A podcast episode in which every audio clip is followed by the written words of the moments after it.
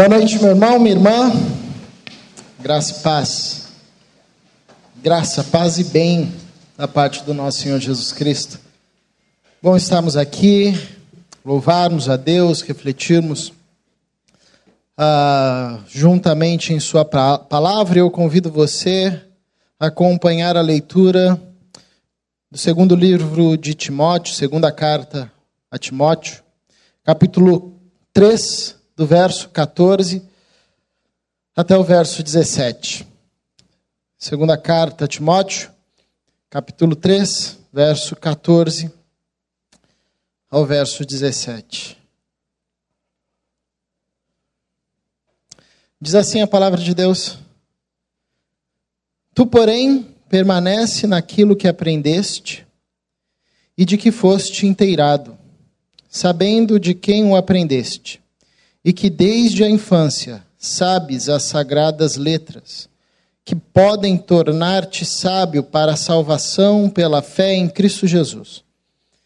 Toda a Escritura é inspirada por Deus e útil para o ensino, para a repreensão, para a correção, para a educação na justiça, a fim de que o homem de Deus seja perfeito e perfeitamente habilitado para toda boa obra. Oremos. Paizinho, tem misericórdia de nós mais uma vez e continue a nos falar. O Senhor já nos tem ministrado através dos louvores, através das orações, através da comunhão com os nossos irmãos. Continue a nos falar através da tua palavra. Nos dê a graça de compreendermos a tua revelação e sermos transformados pelo poder da tua palavra através do teu Santo Espírito. No nome de Jesus Cristo que oramos, confiados em ti. Amém. Uma vez no seminário, a gente foi fazer uma prova que consistia em fazer uma pregação de 10 minutos. É uma avaliação ah, de homilética, avaliação para medir a qualidade da pregação, a desenvoltura da pregação. Eu lembro que um colega de sala fez uma pregação muito bacana sobre a história de Davi. Todo mundo que vai pregar nessa prova fica tremendo, morrendo de medo. Às vezes é a primeira vez que vai pregar. E ele fez uma pregação sobre Davi muito bacana, ah, destacando a coragem de Davi, ah, o, desafio de enfrentar o gigante Golias. Ah, e a aplicação dele foi mais ou menos assim: que na vida nós teremos gigantes ah, e quando se levanta o gigante, tem gente que fica paralisado pelo medo, tem gente que enfrenta o gigante. Davi foi esse homem que enfrentou o gigante, e nós, a semelhança de Davi, temos que enfrentar os nossos gigantes. Para isso, a gente precisa, assim como Davi, ah, se armar da, das ferramentas que nós temos e enfrentarmos os nossos gigantes, os gigantes que se levantam contra nós, porque a, a vitória nos é certa. Bom, ele pregou mais ou menos assim, 10 minutos, fez a aplicação muito bem, dominou ali a homilética, enfim. E quando terminava, os professores faziam uma avaliação. E aí um professor, ele falou um negócio que ninguém esperava. Ele falou assim: "Olha, a sua pregação foi muito legal, você dá para ver que você tem desenvoltura, que você fala muito bem, mas eu quero dar uma sugestão. Próxima vez que você for pregar, vem aqui e usa a, a história dos três porquinhos." Aí todo mundo ficou assim paralisado não entendeu direito, né? Achou que ele estava brincando e ele continuou falando sério, ele estava falando sério. Ele disse: ah, usa a história dos três porquinhos, porque olha que interessante. A história dos três porquinhos é o seguinte: existiam três porquinhos e um lobo mau. E o lobo mau queria devorar os porquinhos. Ah, mas eles criaram um plano para resistir ao lobo mau. Só que um era meio preguiçoso, então ele fez uma casinha bem preguiçosamente. E o lobo mal foi lá, soprou e, e destruiu a casa dele, perseguiu esse porquinho preguiçoso. Um outro porquinho era mais ou menos preguiçoso, gostava de trabalhar, mas não se empenhou tanto, construiu uma casa de madeira, que não deu certo também. Mas tinha um porquinho que era empenhado, e esse porquinho, usando dos recursos que ele tinha, construiu uma casa de tijolos. E quando veio o lobo mau, o lobo mau não conseguiu resistir, porque esse porquinho era um cara empenhado e fez uma casa, ah, construiu uma casa segura para ele, uma fortaleza. De tal forma que o lobo mal tentou entrar pela chaminé, mas aquele porquinho era muito preparado e ele já tinha a lareira acesa e o porco entrou pela lareira, o lobo mal entrou pela lareira ah, e morreu queimado e aquele porquinho conseguiu. Resumo: na vida a gente vai encontrar muito lobo mal querendo nos, nos destruir, mas se você for empenhado e usar as ferramentas certas, você vai conseguir vencer o lobo mau que se levanta na sua vida. Foi essa a aplicação do, daquele professor. E a gente entendeu o ponto que ele queria chegar. Qual era a diferença entre uma pregação e outra pregação? Qual a diferença entre a lição dada a partir da história de Davi e a lição dada a partir da história dos três porquinhos? Da perspectiva moral, nenhuma. A única diferença era a matriz, a fonte. Uma história estava na Bíblia e outra história estava num livro de fábulas. Mas não tinha diferença alguma. E aquele professor deu uma lição para a gente e eu abracei aquela lição como um grande desafio. Que a gente pode ler a Bíblia do jeito errado. Que a gente pode transformar a Bíblia como um livro qualquer que a gente pode ir para a Bíblia como nós vamos para um livro de fábulas. Se nós fizermos da Bíblia um livro de regras, um livro do que temos que fazer, um livro de moral. E quando nós agimos assim, nós corremos o risco de transformar a Bíblia ah, como um livro de fábulas a tal ponto que não tem diferença nenhuma. Porque na perspectiva moral, vai ser sempre a mesma. Você vai ter um inimigo, mas se você for diligente, se você se esforçar, se você fizer do jeito certo, você vai conseguir fazer. Ah, interessante que existem pelo menos duas formas de lermos a Bíblia. Uma é essa perspectiva moralista, outra é a partir da perspectiva da fé. A perspectiva moralista nos conduzirá a uma leitura da Bíblia como um livro de regras, de coisas que você precisa fazer, de coisas que você tem que fazer. A leitura a partir da fé irá nos apresentar uma, uma Bíblia como um livro de promessas, daquilo que Deus quer gerar em você e daquilo que Deus deseja fazer em você. São duas leituras completamente diferentes que darão movimentos e resultados diferentes.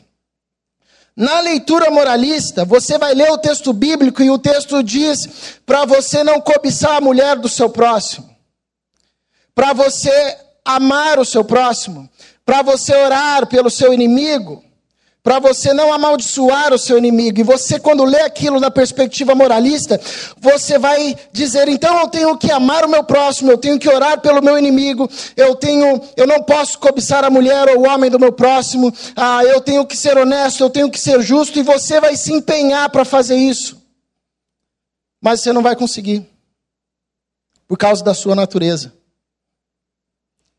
E aí você vai cair e você vai olhar para o texto e você vai ver um referencial ético, um referencial moral. E você vai tentar de novo. Aí você vai cair e você vai tentar mais uma vez. Até que você começa a ser esmagado pela culpa. Você olha para o texto bíblico e o texto te encoraja a viver uma vida sem medo, mas você vive numa circunstância que te põe medo em tudo, ou para não viver ansioso com o dia de amanhã, mas você está preocupado com diversas coisas e você diz: Eu não posso ser ansioso, e aí você vai para o meio das circunstâncias, elas começam a te apertar e você tenta com toda a sua força, você não consegue e você cai. Mas você olha o referencial ético. E movido pela leitura moralista, você acredita que se você usar os recursos certos, os recursos certos, você vai conseguir fazer aquilo. Vai conseguir ser um cara sem medo, ser um cara corajoso, um cara ah, tranquilo, pacífico, um cara benigno, um cara ah, que tem domínio próprio, um cara que é manso, um cara que é paciente. E aí você não consegue e você vai sendo esmagado pela culpa. A tal ponto que vão lhe restar alguns movimentos. O primeiro é descartar a Bíblia. Você deixa de se aproximar do texto bíblico e de ler a Bíblia, ou a Bíblia torna um livro cansativo para você, porque toda vez que você vai para o texto bíblico, você se depara com um padrão ético, um padrão moral inalcançável, que você não consegue atingir, ou que talvez você atinja por um dia, por uma semana, mas depois você cai, às vezes reincide no mesmo erro. Você distancia-se da palavra. Ou você adquire uma leitura cínica ou uma postura cínica de vida com relação ao pecado. Então o pecado para você se torna uma coisa comum e cotidiana, e como você não consegue superar aquilo, mas você já tentou tudo, e você não consegue superar aquele pecado, você ou relativiza isso e diz: Ah, mas é, todo mundo é assim, eu vou fazer o quê? Eu sou filho de Adão. Ou você racionaliza o pecado dizendo: não, mas isso aqui foi Moisés que escreveu, ó, isso aqui não tem jeito. Isso aqui é lá de outro contexto. E você cansa. E a vida com Deus vira um peso. E sabe, a leitura moralista não gera uma vida de oração. E eu penso, uma heresia minha, o Daniel, o Damião corrijam depois. Eu penso que a gente não ora não é por causa de tempo, a gente não ora porque a gente lê a Bíblia do jeito errado. Porque quando nós lemos a Bíblia da perspectiva moralista do que nós temos que fazer, a nossa primeira ação é fazer. Então a gente diz o texto, lê o texto que diz para não sermos ansiosos e nós saímos ansiosos para não sermos ansiosos. Olha que contradição. Ou o texto que diz para a gente não temer e confiar em Jesus, e a gente tenta a todo instante não temer e, não confi e confiar em Jesus. A leitura moralista, quando nós olhamos a Bíblia como um livro de regras daquilo que temos que fazer, a primeira coisa que nós fazemos é fazer alguma coisa. E isso não leva à oração, porque você está fazendo pela sua força. Então nós oramos pouco, não é por falta de tempo, é porque a gente lê a Bíblia errado. Agora, outra forma de ler a Bíblia é a partir da fé. A Bíblia como um livro de promessas daquilo que Deus quer fazer de nós e quer fazer em nós. Então, quando eu olho para o texto bíblico a partir do aspecto da fé, a partir da fé, eu vejo a ah, a, a, ordem de Deus, ame o teu próximo como a ti mesmo, ah, ame a Deus sobre todas as coisas, não cobice a mulher do teu próximo, seja justo, seja honesto. Eu vejo esses padrões, eu vejo esse estilo de vida, e olho para isso com o olhar da fé, não aquilo que eu tenho que fazer, mas aquilo que Deus quer fazer em mim por meio de Cristo Jesus. Então eu olho e digo: nossa, Deus quer fazer de mim uma pessoa que, ao invés de amaldiçoar os meus inimigos, abençoa os meus inimigos. Isso é impossível. Quando alguém faz mal para mim, eu quero matar. Imagina um inimigo, então. Mas Deus quer fazer de mim, quer fazer em mim, construir em mim uma vida que não mais amaldiçoa o inimigo, mas agora abençoa o inimigo. Quando eu vejo Jesus falando ah, para não cobiçarmos no nosso coração a mulher do próximo, eu olho para aquilo e falo, mas é impossível, é, o meu coração é lascivo, o meu coração é movido por desejos torpes, eu quero dominar tudo e todos. E eu olho para aquele texto a partir da perspectiva da fé e digo, uau, Deus quer me transformar de tal maneira que o meu coração e o meu olhar ao próximo, a minha irmã, será um olhar de pureza e não um olhar de maldade. Isso é ler a Bíblia a partir da perspectiva da fé. Logo, a Bíblia não se torna mais um livro de regra, no sentido do que eu tenho que fazer, mas se torna um livro cheio de promessas daquilo que Deus quer fazer em mim, daquilo que Deus quer fazer em você, daquilo que Deus quer fazer em nós. E quando eu olho a Bíblia a partir da perspectiva da fé, o primeiro movimento que eu tenho é um movimento de oração. Porque eu olho para a promessa de Deus, e olho para a minha vida, e vejo quão longe eu estou daquilo, o que, que eu vou fazer? eu dobro o meu joelho no chão e digo: Senhor, eu não consigo, mas o Senhor consegue. Senhor, eu não posso, mas o Senhor pode. Senhor, a tua palavra diz que o teu discípulo, no meio das preocupações da vida, vai conseguir buscar em primeiro lugar o reino de Deus. Eu não estou conseguindo fazer isso. Me ajuda, Senhor. Ler a Bíblia a partir da perspectiva da fé nos conduziria e nos conduzirá e nos conduz a uma vida constante de oração, como o apóstolo Paulo vai dizer: orem sem cessar. Então, quando nós às vezes deixamos de orar, isso pode ser não um problema de tempo, mas um problema de como lemos a Bíblia a partir da perspectiva moral do você tem que fazer, e não a partir da perspectiva da fé, do que Deus quer fazer em você através da obra de Jesus Cristo, do que foi prometido aquele que nasceu de novo em Jesus Cristo e daquele que é conduzido pelo Espírito de Deus. E por isso eu li esse texto. O apóstolo Paulo escreve a Timóteo, seu discípulo, e Timóteo vai pastorear um contexto muito complexo. Ele é jovem, um contexto ah, de uma mistura de moralidade, paganismo, com legalismo, é, um contexto onde algumas pessoas rejeitam a sua autoridade por ele ser discípulo de Paulo, por ele ser muito novo, e a todo instante o apóstolo Paulo tem que escrever encorajando Timóteo. E no capítulo 3, se você dá uma olhada nos primeiros versículos, o apóstolo Paulo diz: Timóteo, você está pastoreando no período que se chama uh, últimos dias. Esse período foi inaugurado com ah, o batismo do Espírito Santo sobre todos os homens, como Pedro diz: no último dia derramarei do meu Espírito sobre toda a carne, recitando Joel. Logo, ali, até a volta do nosso Senhor Jesus Cristo, que é esse período que vivemos, a Bíblia chama esse período de últimos dias, ou último tempo. E o apóstolo Paulo vai dizer que nesse período surgiriam homens com coração endurecido homens avarentos, homens ah, de desejos deturpados, homens que seriam mais amantes dos prazeres do que amantes da palavra de Deus. E provavelmente Paulo não está se referindo a priori àqueles que estavam fora da comunidade, mas provavelmente àqueles que estavam dentro da comunidade também.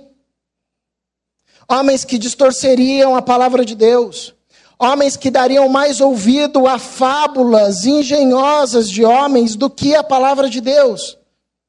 É nesse contexto que, é que Timóteo vai pastorear. E qual a recomendação de Paulo a Timóteo? Capítulo 14.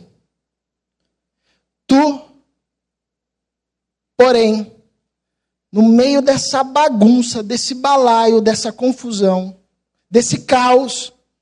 Tu, porém, permanece naquilo que aprendeste. Olha que interessante. Permanece naquilo que aprendeste. O apóstolo Paulo vai dizer aqui, Timóteo, você desde o seu nascimento aprendeu as escrituras. Provavelmente você foi, como todo bom judeu, alfabetizado pelas escrituras, conforme o texto que o Damião leu para a gente no começo, Deuteronômio capítulo 6, verso 4. Aprendeu desde criancinha as sagradas letras, aprendeu o alfabeto, aprendeu a, a história do seu povo através das escrituras. E o apóstolo Paulo está dizendo: permaneça nisso. Porque o que vai salvar você no meio desse caos e no meio dessa confusão é permanecer apegado às Escrituras. E olha que interessante, porque o contexto de Timóteo era um contexto adverso. E a ordem que o apóstolo Paulo dá para Timóteo não é uma ordem do fazer, mas é uma ordem do permanecer, do crer. Tu, porém, ele não diz, tu, porém, executa tudo o que você aprendeu das Escrituras.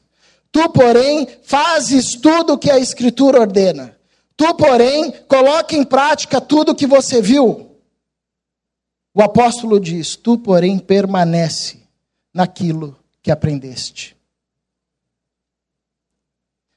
E de que foste inteirado, sabendo de quem o aprendeste, e que desde a infância sabes as sagradas letras, que podem tornar-te sábio para a salvação pela fé em Cristo Jesus. Se você olhar bem para esse texto, diante desse cenário de caos, o apóstolo Paulo instruindo a Timóteo como permanecer, a recomendação do apóstolo a Timóteo é que ele permaneça apegado às Escrituras. Porque nesse texto, quem desenvolve o papel de protagonismo não é Timóteo, é a palavra de Deus. Como ele vai dizer no verso 15: as sagradas letras que podem tornar-te sábio para a salvação. Olha que interessante, o apóstolo Paulo foca que a transformação gerada nesse processo de salvação ou a transformação gerada na nossa vida por Deus não vem da força do nosso braço, mas vem da força da palavra de Deus, como um instrumento nas mãos de Deus, através do seu espírito, para gerar e fazer nascer em nós o fruto do espírito. Porque é uma coisa lógica e, na, na, na, no conceito do apóstolo Paulo, clara ah, no conceito do apóstolo Paulo, na teologia do apóstolo Paulo e na teologia bíblica, que a Bíblia ela se difere de qualquer outro livro da história. Por uma questão simples, profunda e maravilhosa. A Bíblia, ela é a palavra de Deus. É isso que Paulo diz. Permanece nas Escrituras, Timóteo. Naquilo no qual você põe a sua fé, porque essa é a expressão do verso 14. Ah, tu, porém, permanece naquilo que aprendeste, de que foste inteirado. Essa expressão inteirado tem a ver naquilo que você tem colocado a sua fé, naquilo que você crê. Permanece naquilo que você crê, sabendo, olha que interessante, porque quando Paulo diz. Ah, a Timóteo, sabendo o que você aprendeu e que desde a infância você sabe que é as sagradas letras, então ele diz: você já viu isso, você sabe, você conhece, você experimentou o poder da palavra de Deus. Você experimentou como ela pode tornar você sábio para a salvação. Não é ela que salva, mas ela te prepara para a salvação, ela te conduz para a salvação. Então, já que você sabe disso, já que você viveu isso, já que você viu isso, porque essa expressão, sabes as sagradas letras, tem a ver com essa capacidade de perceber visualmente, de perceber através da experiência. Já que você sabe disso e já que você põe a sua fé na palavra de Deus, permaneça nela, não saia dela. Creia nisso.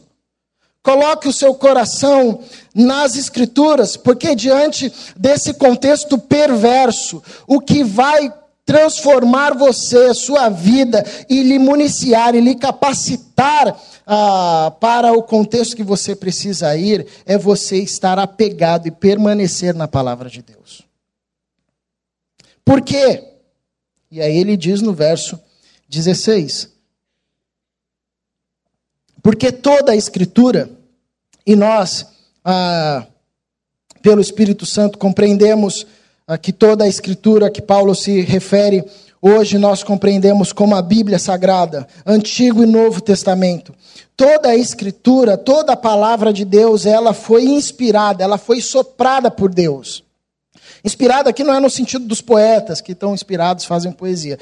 Inspirado aqui é a ideia de que Deus conduziu todo esse processo. Deus levantou homens na história, Deus capacitou esses homens e Deus, a partir do contexto e das habilidades desses homens, ah, revelou a esses homens o que nós temos aqui, o que nós chamamos de revelação, o que nós chamamos de palavra de Deus.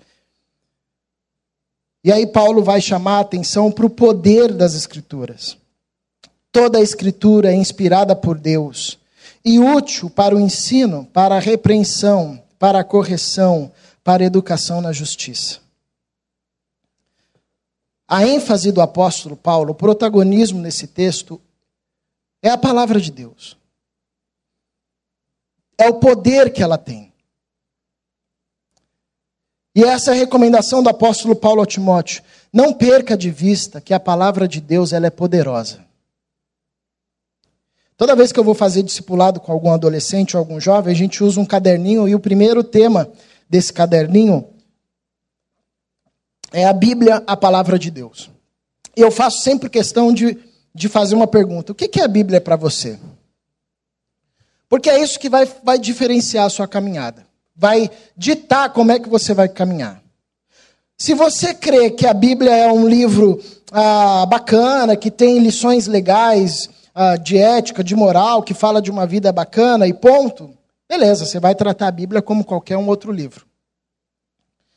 E você vai tentar seguir o código de ética da Bíblia, não vai conseguir, vai se sentir culpado e, ok, vai tratar isso como um livro qualquer. Mas não é assim que devemos ver a palavra. O apóstolo Paulo ensina a Timóteo: não perca de vista que a Bíblia é a palavra de Deus. E ela é poderosa.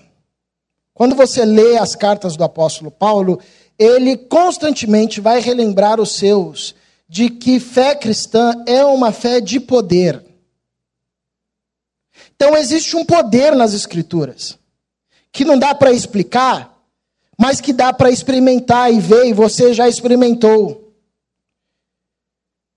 De por vezes estar tá lendo a Bíblia e no meio da leitura se perguntar quem está lendo o quê? Se é você que está lendo a Bíblia ou se é a Bíblia que está lendo você ou de momentos na sua caminhada onde você não tinha mais em nenhum lugar para se apoiar, e lhe vem um texto ao coração e você se segura nisso, e esse texto vira o seu alimento, te fortalece e você continua a caminhar. E depois você olha para trás e diz: Como é que eu consegui? Ou você está diante ah, de uma situação que vai gerar morte para você ou para os seus, e lhe vem a palavra de Deus penetrante, como uma espada afiada, e faz com que você consiga discernir as situações, os sentimentos, te salva. E principalmente o objetivo das Escrituras, ela te conduz ao Cristo. E aí você começa a ler as Escrituras e Cristo é revelado para você e você diz: Eu vi, eu encontrei com o Senhor Jesus. Eu acho muito bacana quando eu ouço testemunho de alguém que se converteu lendo a Bíblia. Tinha um amigo no seminário que dividiu o quarto comigo. E ele se converteu assim. Ele era um cara estudioso e foi pesquisar várias coisas. Aí ele deram uma Bíblia para ele. E ele entrou no quarto dele, começou a ler. Começou a ler Mateus, leu Marcos, leu Lucas, e aí ele leu o Evangelho de João. E aí ele viu. E aí Cristo se revelou para ele através das Escrituras. E aí, lendo sozinho, ninguém falou nada para ele. Não tinha nenhum comentário bíblico, nenhum manual de como ler a Bíblia, ele foi lendo. E aí ele entendeu e rendeu a vida a Cristo. Foi salvo ali no quarto, sozinho. Essa Bíblia, essa palavra, ela é poderosa. Porque ela foi soprada por Deus, ela foi inspirada por Deus. Então, na lógica do apóstolo Paulo, fé cristã é uma fé de poder. É como Jesus disse aos seus discípulos: esperem aqui, porque virá o Espírito Santo. E quando o Espírito Santo vier, vocês receberão poder e serão feitos minhas testemunhas. Qual é o perigo que a gente pode correr? É esvaziar esse texto do poder maravilhoso que ele contém e fazer desse texto um código moral, um vademecum da vida, um livro de ética, um livro de filosofia, um livro de história. A Bíblia se difere de todos os outros livros, e esse é o ponto inicial da caminhada, é como você enxerga as Escrituras. Você pode enxergar pelo viés da, da através da perspectiva uh, de um livro de regras onde você tem que fazer o que está composto aqui. Ou você pode ah, pedir para que o Senhor faça entrar e crescer no seu coração esse ensinamento do apóstolo Paulo, de olhar para as Escrituras a partir da perspectiva da fé e deixar que ela assuma o papel de protagonismo na sua vida. O apóstolo Paulo ensina a Timóteo que se ele permanecer nas Escrituras, continuar inteirado, ou seja, colocando a sua fé nesse texto como um livro de poder, ah, continuando a trazer à memória aquilo que ele já viu, aquilo que ele sabe, o que as sagradas letras ah, podem fazer, ele vai cada vez mais se tornar sábio para a salvação pela fé em Cristo Jesus. E se ele seguir esse caminho, a escritura que é soprada, inspirada, que é poder de Deus, ela se tornará útil na vida dele para ensiná-lo. Vai ensiná-lo a viver. Porque ele olha para as escrituras e diz: "Ah, é isso". E depois que olha, olha para a sua vida e diz: "Não está igual". E aí o que que faz? Ora, Senhor, a tua palavra diz que aqueles que vivem com Cristo vivem assim. Mas eu olho para a minha vida e não vejo isso. Me ajuda. Interessante que toda vez quando alguém vem fazer um gabinete ah, e vem compartilhar um problema ou uma questão, geralmente as pessoas falam e terminam de falar e dizem assim: e o que, que eu faço? Ou o que, que a Bíblia diz para eu fazer? Isso está automático em nós.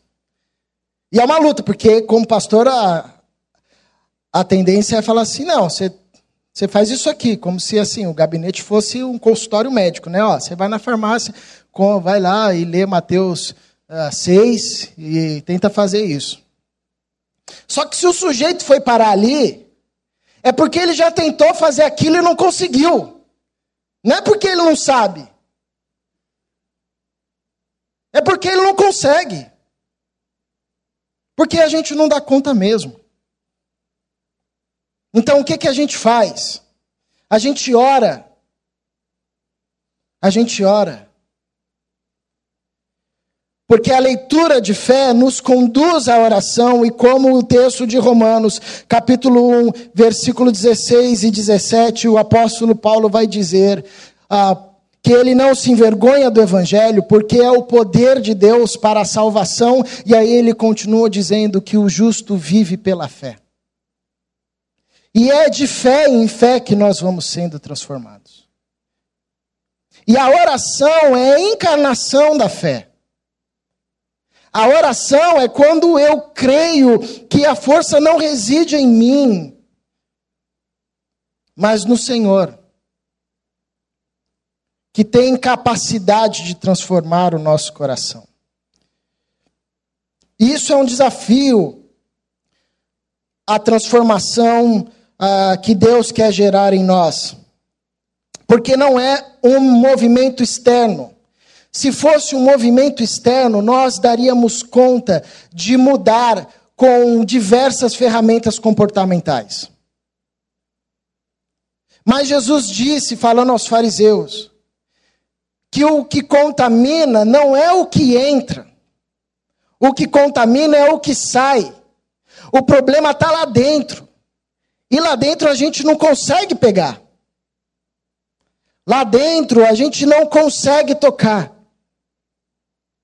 É por isso que nem todas as barreiras que a gente conseguir erguer contra o pecado serão suficientes se lá dentro aquele velho paradigma, aquela velha forma de viver não for quebrada e não for substituída por uma nova mentalidade, por uma nova forma de viver. Isso se faz, pelo menos Paulo aponta um caminho a Timóteo permaneça naquilo que aprendeste, crendo no poder da palavra, trazendo à memória aquilo que você já viu da transformação que a palavra pode gerar em você, porque as sagradas letras podem tornar-te sábio para a salvação pela fé em Cristo Jesus. E quando nós assim caminhamos, lendo a Bíblia com os olhos da fé, crendo no poder contido nas Escrituras, quer seja ela decorada, no papel ou digital, continua tendo poder. Eu lembro que eu fui pregar numa igreja, a irmã falou assim: é, eu não gosto desses pastores que agora só vêm pregar com celular e com iPad. Eu falei, sim, é verdade, irmã. Eu, eu, também não gosto de gente que não anda mais com pergaminho, né? Porque esse aqui era o texto original, né? Imagina se a gente fosse ser literal. Óbvio que eu não disse isso, eu só pensei, mas falei, sorri, falei. Deus abençoe. Ah, e não é a Bíblia no sentido da letra ou da palavra vazia. É o que ela aponta. De Gênesis a Apocalipse, a Bíblia aponta Jesus Cristo. E essa é a leitura correta da Bíblia, é ler a Bíblia encontrando Jesus Cristo. Jesus ensina isso Lucas capítulo 24, quando ele tá é, encontra os dois discípulos no caminho de Emaús. Ah, e Jesus diz: Por que, que vocês demoram a crer em tudo que foi dito pelos profetas, ah, pela lei? E aí o texto diz que Jesus começou a ensinar para eles de novo o que a lei e o que os profetas diziam sobre ele. Aqueles caras sabiam tudo sobre Moisés e sobre os profetas. Eles eram judeu. Um judeu que não soubesse da Bíblia não era judeu. O problema não é que eles não sabiam, o problema é que eles liam as Escrituras e não conseguiam enxergar Cristo. E quando a gente lê as Escrituras e não enxerga Cristo nas Escrituras, a gente não encontra Cristo em lugar nenhum nem se ele estiver do nosso lado. E esse era o problema desses caras. E aí Jesus começa a ensinar como Moisés falava dele, como os profetas falavam dele, ah, falavam dele, como Gênesis, Êxodo, tudo girava em torno de Jesus Cristo. E quando ele termina de expor, os olhos daqueles homens são abertos e eles falam: não era à toa que quando ele nos expunha as Escrituras, o nosso coração queimava. Então não é a Bíblia no sentido da palavra, porque tem muita gente que domina o texto bíblico. Eu lembro de uma vez que eu fui ver um professor expondo ah, um texto grego. Ah, ah, o cara era, dominava grego e expôs um texto do apóstolo Paulo que todo mundo da aula ficou assim. Aí um aluno tomou coragem e disse assim: era uma faculdade pública, todo mundo ateu, tomou coragem e disse: Mas o senhor acredita nisso? Aí o professor disse: falou, Quem falou em acreditar? Eu só estou falando o que Paulo disse. Então não tem a ver com saber do texto, tem a ver com encontrar com Jesus Cristo. Por isso que a leitura da perspectiva da fé, a leitura da perspectiva da fé me faz olhar para uma ordenança, para um jeito de viver, para uma ética ou para uma moral, e faz e me lança de joelhos, porque eu vejo a minha vida e vejo quão distante eu estou nisso. Mas ela me evidencia Cristo, a graça, e eu me apego à graça e digo: Eu não consigo, Senhor, mas tu podes. Eu não sei, mas o Senhor sabe.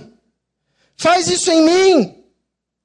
A tua palavra diz que os seus discípulos, num contexto de necessidades, buscariam primeiro o reino dos céus. Mas me falta o pão e eu estou ansioso, eu estou com medo, eu não consigo. Mas a tua palavra diz isto. Aumenta a minha fé, Senhor. A tua palavra diz que os teus discípulos e aqueles que são batizados com o teu espírito seriam pacíficos, pacientes, longânimos, teriam domínio próprio, viveriam um estado de alegria, seriam benignos, seriam bondosos, bondosos. Mas eu não consigo, Senhor. Mas o Senhor consegue. Olha como a gente orar mais. A gente só ia orar, porque a gente estava tá cada vez mais distante das Escrituras, né? E quando a gente estivesse perto, a gente ia orar e agradecer, porque a gente reconheceria que não foi mérito nosso, mas foi graça de Deus. Foi o Espírito Santo vindo, mudando paradigma, e a mudança começaria de dentro para fora.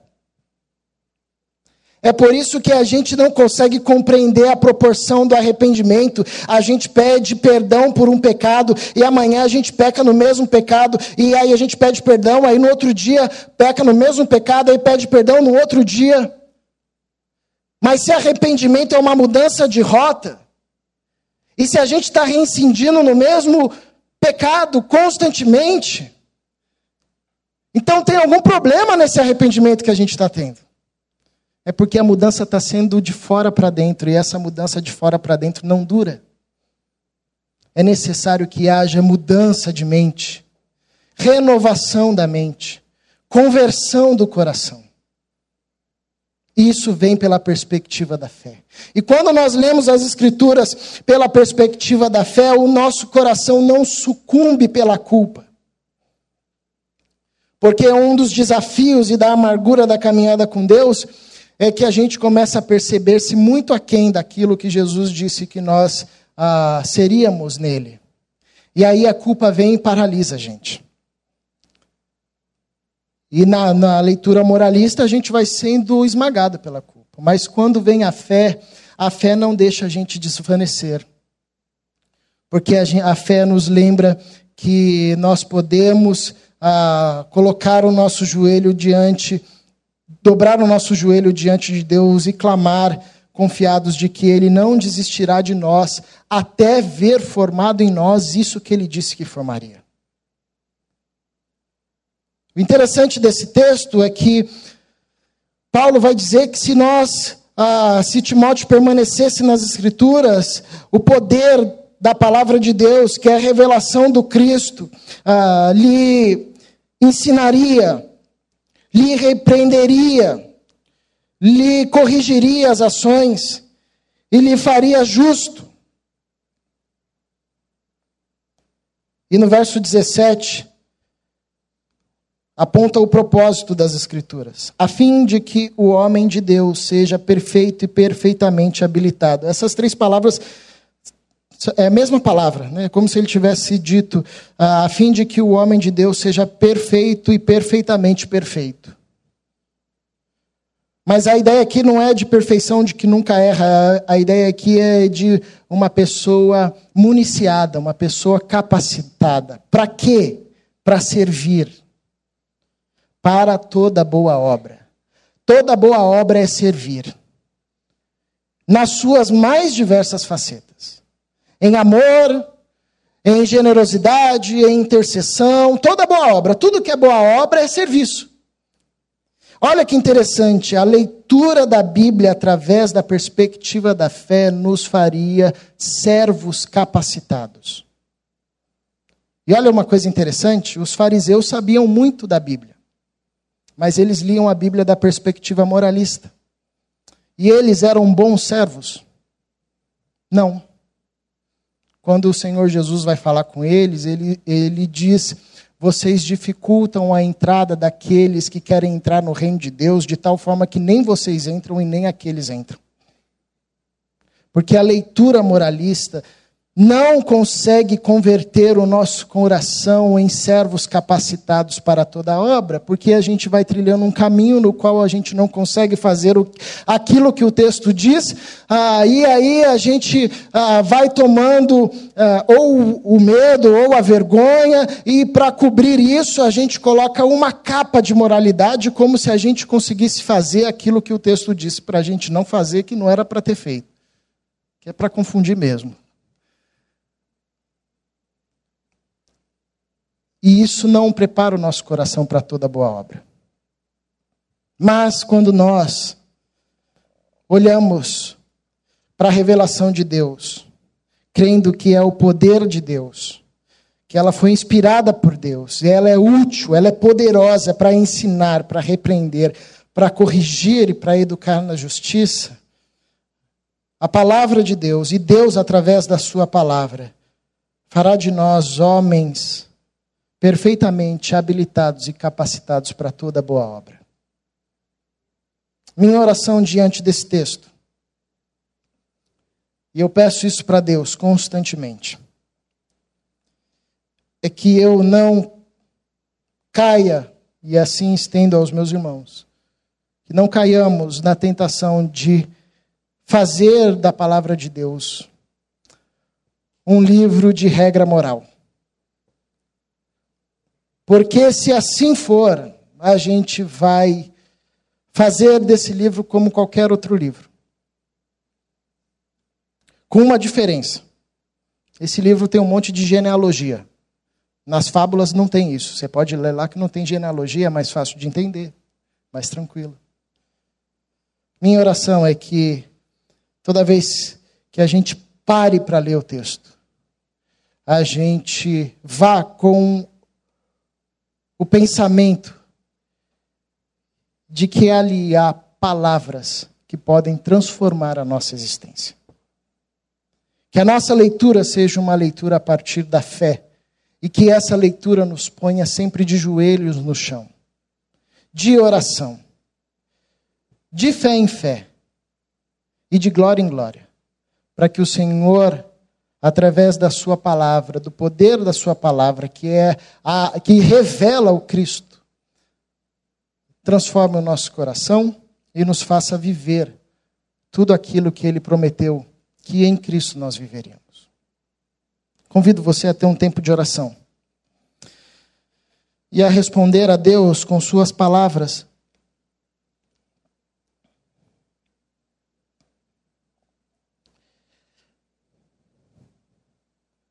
colocando diante de Deus aquilo que ecoa em você.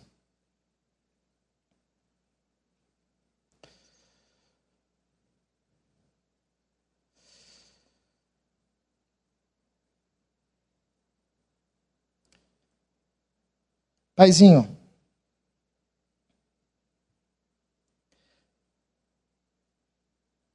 tua palavra transforma o nosso coração.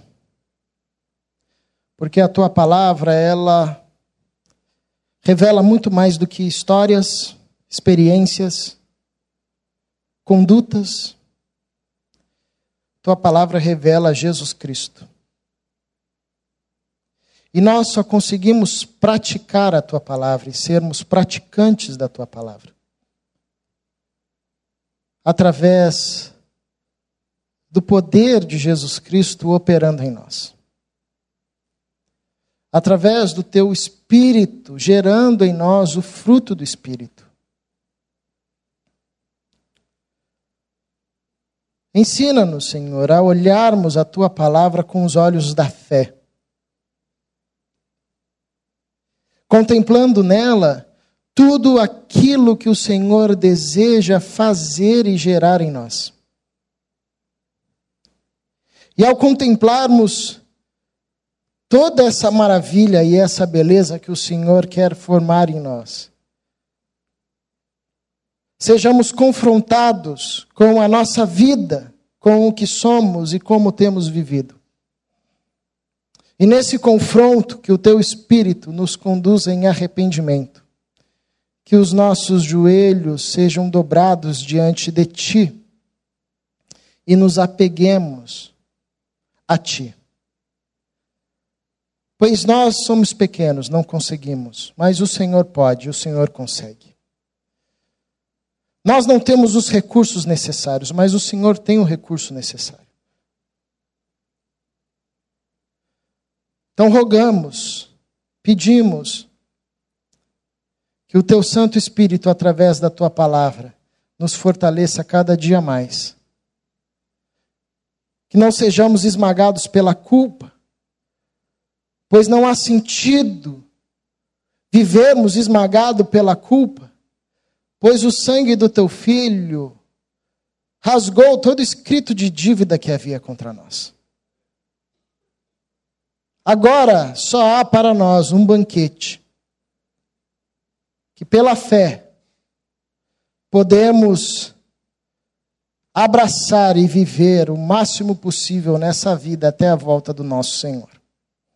Ensina-nos a olharmos a tua palavra com os olhos da fé, crendo que o Senhor é poderoso para fazer infinitamente mais do que tudo o que pedimos e tudo o que pensamos, para formar em nós uma nova vida, que é a vida de Jesus Cristo, nosso Senhor. É a nossa oração. Em nome de Jesus. Amém.